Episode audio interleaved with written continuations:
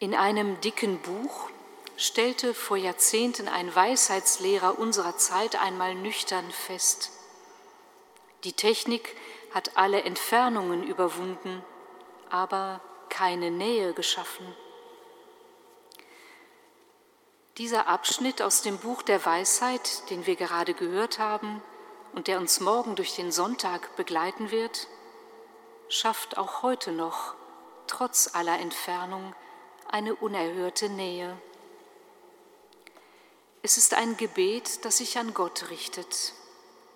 Keine Klage, keine Bitte, noch nicht einmal Lob oder Dank.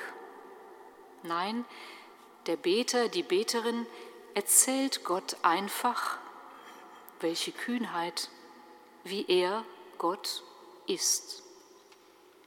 Und was nun zwischen diesen wenigen Zeilen vibriert, die alle mit einem großen Du anfangen, ist nicht irgendeiner philosophischen Reflexion zu verdanken, ist auch keinem theologischen Traktat über die Gotteslehre entsprungen. Es sind vielmehr Lebenserfahrungen, Gotteserfahrungen, die hier ins Wort drängen und es wagen, in bedrängter Zeit, glaubend und vertrauend, dem Allerhöchsten so etwas wie einen Spiegel vorzuhalten. Ja, die ganze Welt ist vor dir wie ein Stäubchen auf der Waage, also so gut wie nichts.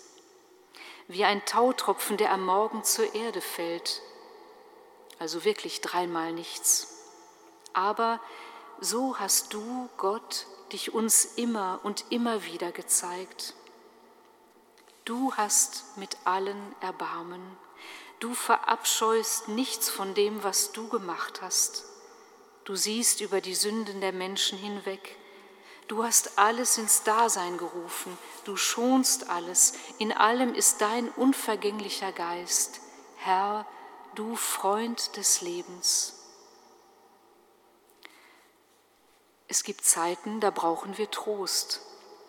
Da kommen uns das Leben und die Welt zu groß und zu komplex vor.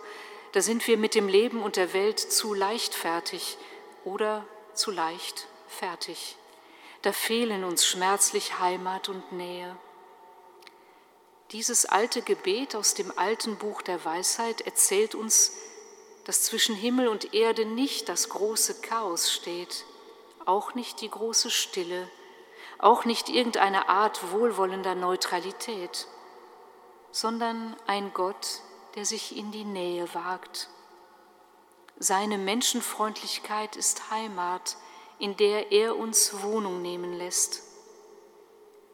Und so mag am Ende dann doch eine Bitte stehen, dass diese Geborgenheit im letzten uns auch Gelassenheit im vorletzten verleihe.